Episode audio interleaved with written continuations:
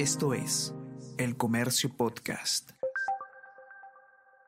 No bajemos la guardia. El día de ayer por la noche se registró un sismo de 5.8 grados al suroeste de Mala, en Cañete, Lima. Contemos con el siguiente listado de números ante cualquier emergencia. Central Policial 105, Bomberos 116, Defensa Civil 115, Policía de Carreteras 110, Cruz Roja 01 266 0481. Hola, hola, ¿cómo están? Buenos días, espero que hayan amanecido bien. Está con ustedes Ariana Lira y hoy tenemos... Tenemos que hablar con Ariana Lira.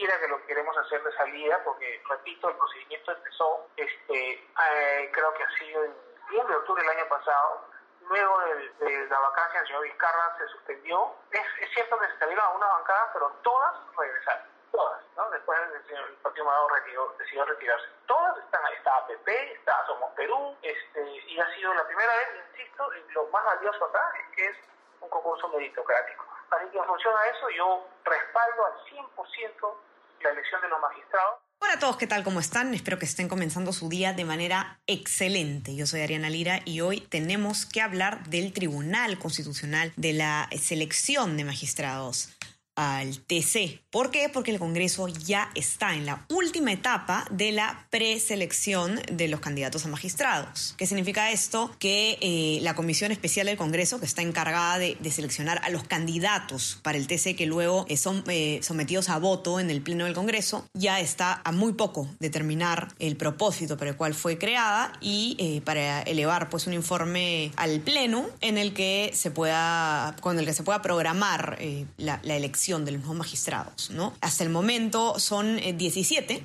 los, los candidatos a magistrados del TC y se tienen que escoger a seis jueces porque actualmente el Tribunal Constitucional, por increíble que sea, de siete miembros, eh, tiene seis con el mandato vencido, de siete magistrados. Bueno, eh, digo increíble porque, porque no, no, debería ser de ese modo, pero la realidad es que la elección de magistrados del TC en nuestro país siempre ha sido un, un problema, siempre ha sido, además de un proceso lleno de controversias en todas sus etapas, ha sido, eh, es, es muy difícil conseguir el consenso político en el Congreso para que todas las bancadas que existen en el Parlamento eh, se pongan de acuerdo para escoger a los magistrados, porque se requieren 87 votos por magistrado para poder eh, nombrarlo. ¿no? Entonces, evidentemente, no es una cifra fácil de conseguir y los vetos políticos y las pullas por, por quién entra al Tribunal Constitucional en el Congreso han sido siempre parte de, la historia de esta entidad. De hecho, no, no se olvidarán ustedes que en, en el 2018 eh, Martín Vizcarra precisamente eh, puso una, presentó una cuestión de confianza sobre el, el, proceso que estaba llevando a cabo el Congreso de Magistrados al, al TC. Eh, el Congreso, bueno, aceptó el pedido de, aceptó la cuestión de confianza, pero continuó el proceso ese mismo, ese día, ¿no? Digamos, continuó con, con, la agenda que tenía programada y Vizcarra lo que hizo fue hacer una interpretación sin precedentes, digamos, en la que él dijo que se le había denegado fácticamente la, la confianza y esta fue precisamente la excusa que utilizó él para disolver el Congreso. Entonces, el, proceso de elección de magistrados del TC nunca ha sido un tema fuera de controversia, ¿no? Siempre ha generado muchos problemas, ha generado muchas demoras y se acordarán también, por ejemplo, de, la repartija, ¿no? El escándalo que, movilizó a la ciudadanía de tal manera que en menos de 24 horas cinco de los seis vocales que habían sido electos por, a través de esta repartija declinaron en el cargo. Y bueno, hace poco se, se habló también o se puso en debate, eh, en el debate público de cierta manera si es que este Congreso debería o no continuar con el proceso de elección de magistrados o si se debería esperar al siguiente se está llevando a cabo actualmente, no se ha detenido. Y una cosa importante a tener en cuenta antes de poder contarles lo que nos explica Navazo en, en su nota publicada hoy día, es que, ¿por qué? ¿Por qué los congresistas pelean tanto por colocar, digamos, a, los magistrados que son de su agrado o por qué es tan difícil lograr consensos en cuanto a quiénes van a ser los vocales del TC? Porque el, Tribunal Constitucional tiene un rol fundamental, ¿no? Es el intérprete máximo de la Constitución. Finalmente, cuando hay un problema eh, muy, muy importante que se eleva a nivel de TC,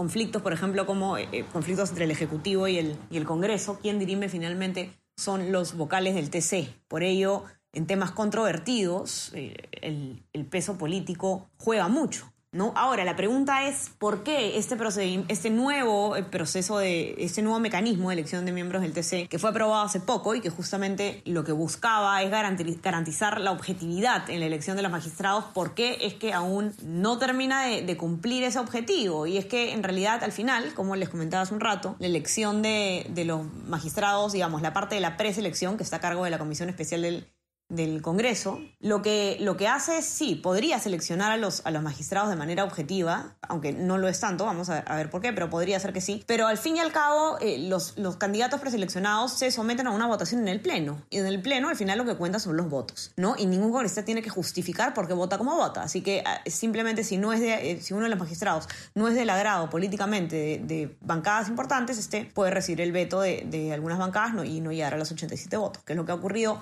numerosas veces a lo largo de la historia de esta entidad. ¿Cómo va entonces el proceso actual, después de este larguísimo preámbulo? De acuerdo al cronograma establecido, el 24 de junio próximo eh, vence el plazo de las entrevistas personales, ¿no? Es decir, mañana. Mañana vence el plazo de las entrevistas personales, que es eh, la etapa en la que se encuentra actualmente este proceso y eh, los resultados de esas entrevistas personales, cuando, eh, sumándose a, las, a los resultados de las anteriores pruebas, van a ser publicados el día 26. Ahora, para el 30 de junio, la presidencia del Congreso ya tendría en sus manos, en teoría, el, el documento en el que el grupo de trabajo explica los motivos por los que cada magistrado ha recibido determinado puntaje. Ahora, la gran pregunta que plantea Ana Basso en, en su reportaje es si es que ya podemos hablar de favoritos, es que ya existen dentro de los, de los postulantes, algunos que eh, quizás vayan a tener el consenso requerido en el Congreso o que estén más cerca de obtenerlo en todo caso. Según fuentes del comercio, son eh, dos los los abogados que posiblemente eh, tendrían un, apoyo mayor en el Pleno del Congreso. Ellos son Fernando Calle, quien es ex magistrado del, Tribunal Constitucional, él fue magistrado entre los años 2007 y 2014, y Carlos Hackanson, que es un abogado constitucionalista que tiene una amplia eh, trayectoria en el, en el ámbito académico. Según las fuentes del comercio, Calle tendría el apoyo de Acción Popular, de, la bancada de la Lampa, y por su parte Hackanson estaría apoyado por Alianza para el Progreso y Fuerza Popular.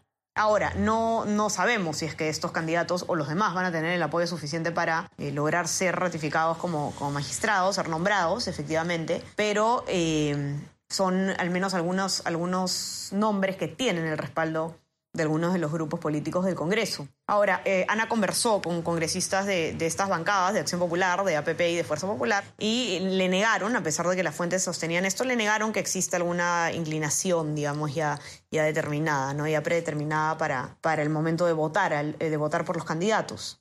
El vocero de Acción Popular, Franco Salinas, conversó con Ana y él eh, fue enfático en que no tienen aún un favorito en, en la bancada de la Lampa.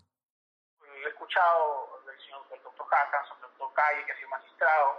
Lo que pasa es que la lista se repite porque ellos se han inscrito.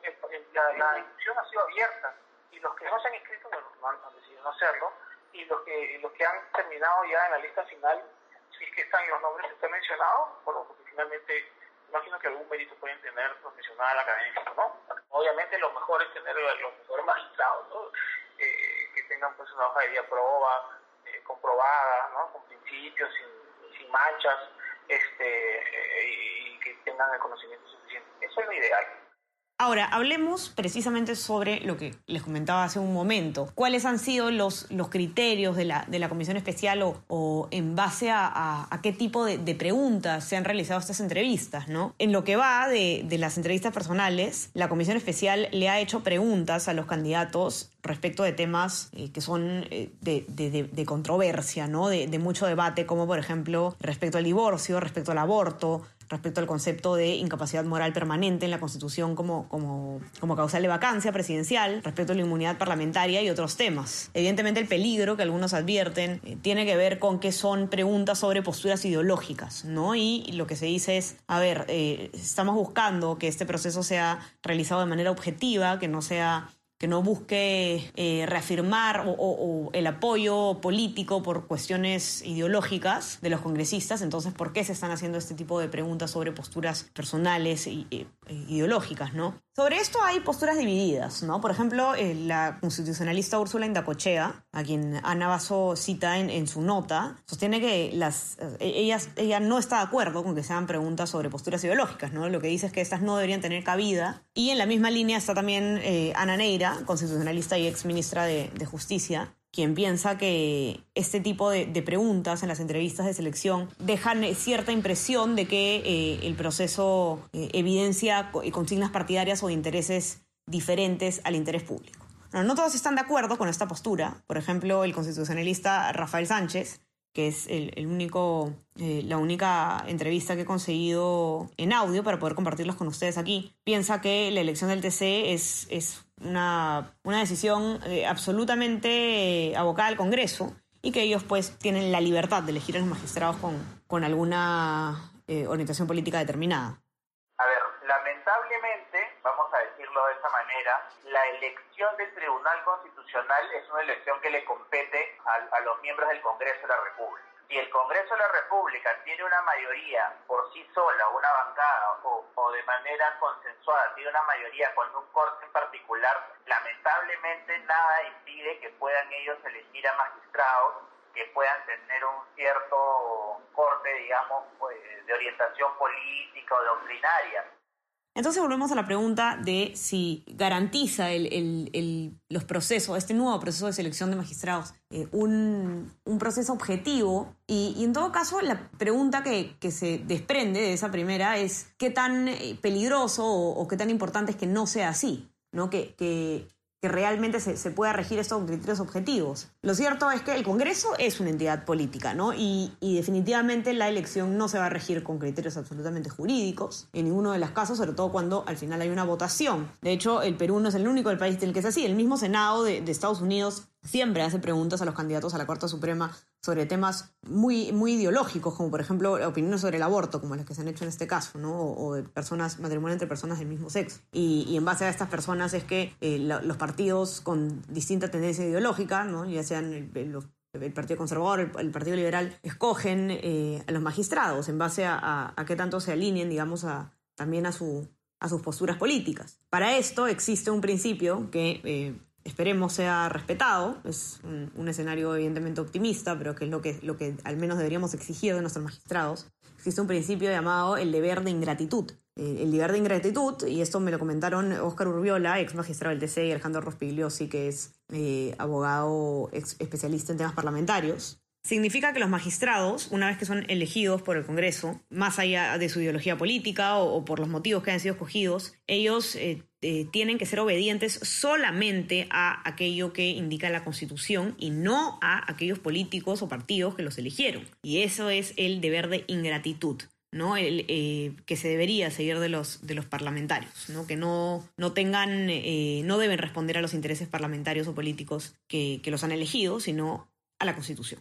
Ahora, como decíamos al principio, ya para terminar, son seis las plazas que tienen que, ocuparse, que tienen que reemplazarse en este momento del TC, pero lo cierto es que es difícil que se vaya a llegar a, escoger a, seis magistrados, ¿no? Siendo 87 los votos que se necesitan para, para cada uno de ellos, y esto es un consenso muy difícil eh, al que llegar en, un Congreso, sobre todo en un Congreso con tantas bancadas como el que tenemos actualmente, lo más probable es que no se vayan a cumplir, eh, no se vayan a, escoger los, los seis magistrados que se deben que se deben elegir, eh, me atrevería a decir que es, es imposible, sino bastante improbable. Incluso sería una gran noticia que logren escoger a solo uno. De hecho, el, congresista Jorge Pérez Flores, que es uno de los miembros de la Comisión Especial, reconoció al comercio que es muy eh, poco probable que el Parlamento logre llenar esas seis plazas ya a la fecha de votación.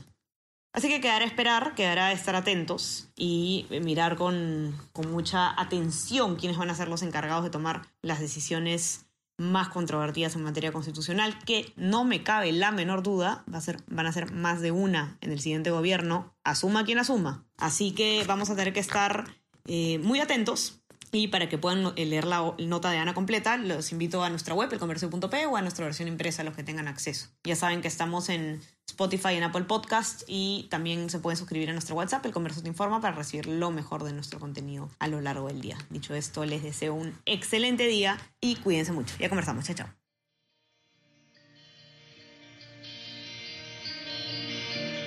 Esto fue Tenemos que hablar.